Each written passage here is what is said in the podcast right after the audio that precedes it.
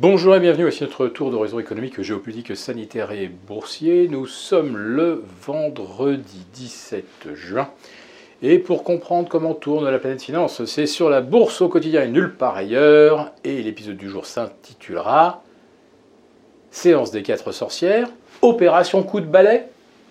Oui, bon, hein, calembour était évident, mais euh, je ne pouvais pas me retenir de le faire parce que euh, l'opération coup de balai, on vient de euh, la voir peut-être s'achever sur le compartiment obligataire avec bah, ce qui ressemble vraiment à une capitulation. Hein, vous avez des taux longs qui ont pris 60 points sur l'OAT, 90 points sur les BTP italiens, après avoir déjà pris 200 points depuis le 1er janvier. Vous voyez un petit peu. Donc la capitulation sur l'obligataire, on vient peut-être de la vivre cette semaine. Alors on espérait avoir peut-être euh, un contre-pied plus franc qui aurait rendu le scénario plus limpide, parce que pour l'instant, euh, les taux effectivement se sont légèrement détendus, mais on est encore très très haut perché. ça, ce qui est inquiétant, bah, c'est que euh, la BCE n'a pas forcément vraiment convaincu en nous annonçant qu'elle avait des outils pour euh, réduire la fragmentation. Euh, bah, on attend de savoir lesquels et puis on verra euh, si, jamais ils fonctionnent vraiment. on n'est pas pleinement rassuré, mais enfin voilà, ça ressemble vraiment à une capitulation. L'emballement final, donc c'est peut-être terminé du côté du crack obligataire. Est-ce que c'est terminé du côté du crack des cryptos? Est-ce que l'opération coup de balai est terminée? Rien n'est moins sûr parce que sur le Bitcoin, il y a un enjeu majeur. Vous savez que le premier détenteur au monde, c'est MicroStrategy, qui détient 130 000 jetons. Alors je ne sais pas s'il n'y a pas un Satoshi, Nakamoto qui n'aurait pas un million de jetons quelque part, mais en tout cas, euh, parmi euh, les entités dont on connaît euh, l'encours des bitcoins détenus, MicroStrategy, c'est le numéro 1. Et MicroStrategy, a acheté la quasi-totalité de ces euh, bitcoins à crédit au-delà de 20 000 dollars. Donc euh, si on tombe en dessous de 20 000, euh, MicroStratégie, qui sera pris à la gorge par ses banquiers, et qui a gagé d'ailleurs tous ses emprunts sur son stock de Bitcoin, sera obligé de tout vendre. Et là, comment le marché des cryptos absorbe 130 000 jetons Bitcoin que MicroStratégie est obligé de vendre? Je n'ose même pas imaginer. Alors si, il y a quelques spécialistes des cryptos qui nous disent, bah, si ma micro-stratégie liquide, 12-13 000 pour le Bitcoin. Ça peut être moins. Sur l'Ethereum, là, la cassure des 1000, euh, choc psychologique majeur. Si jamais on enfonce les 1000, derrière, ça peut être 600, 630.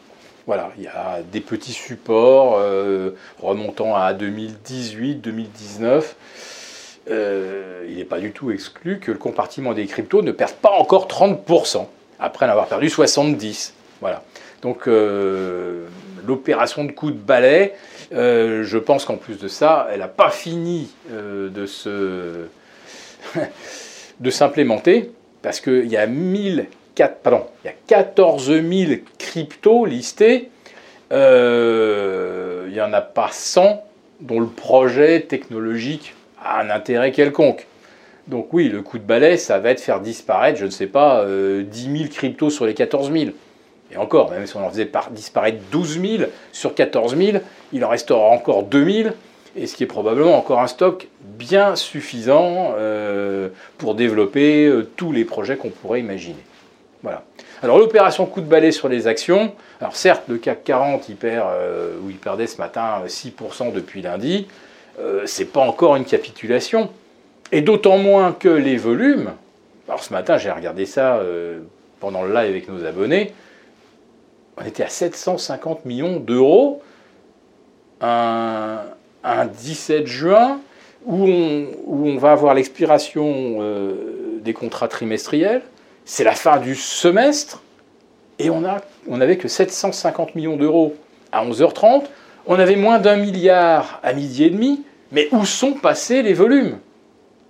Quand il y a une capitulation, généralement c'est évidemment d'énormes écarts à la baisse, un peu comme sur l'obligataire, un peu comme sur les cryptos, et avec des volumes colossaux. D'ailleurs, sur les cryptos, on a battu, je crois, des records d'activité euh, mercredi.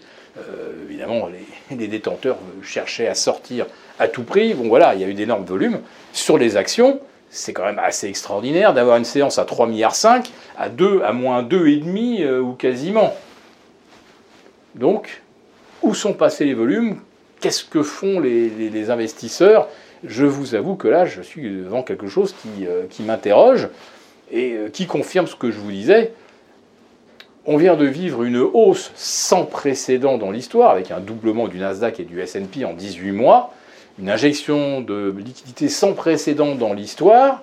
Et là, d'un seul coup, bah, les banques centrales retirent les liquidités, et c'est comme s'ils avaient également retiré les liquidités des marchés actions. Il n'y a plus de liquidités, il n'y a plus d'acheteurs, et puis bah, les vendeurs, bah, les vendeurs, ils n'y vont pas parce que de toute façon, ils savent que s'ils essaient de vendre, ils effondrent tout. Ils effondrent tout. Donc j'ai l'impression que on attend qu'il y en ait un qui appuie sur le bouton en disant bah moi euh, j'ai plus le choix.